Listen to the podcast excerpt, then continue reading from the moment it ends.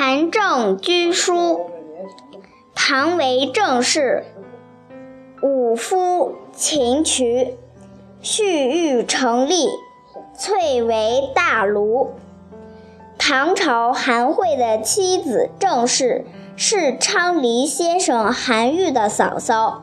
韩愈刚满周岁的时候，父母就去世了。全靠着郑氏将韩愈抚养成人。天气冷了，给他加衣服；肚子饿了，给他吃食物，小心爱护，很是辛苦。韩愈在很幼小的时候，跟了哥哥到泰州上任去，后来哥哥遭了诽谤，被贬到邵州。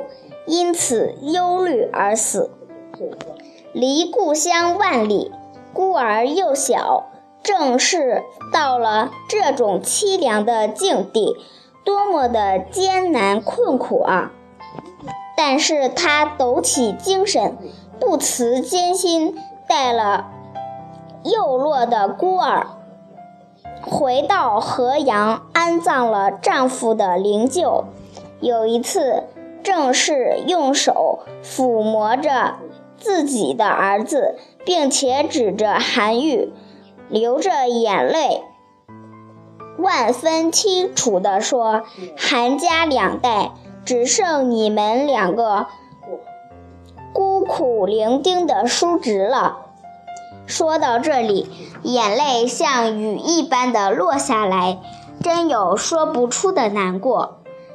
韩愈在正式的教育培养下，终于成了一个唐代有名的大儒，这都是他嫂嫂的功劳啊！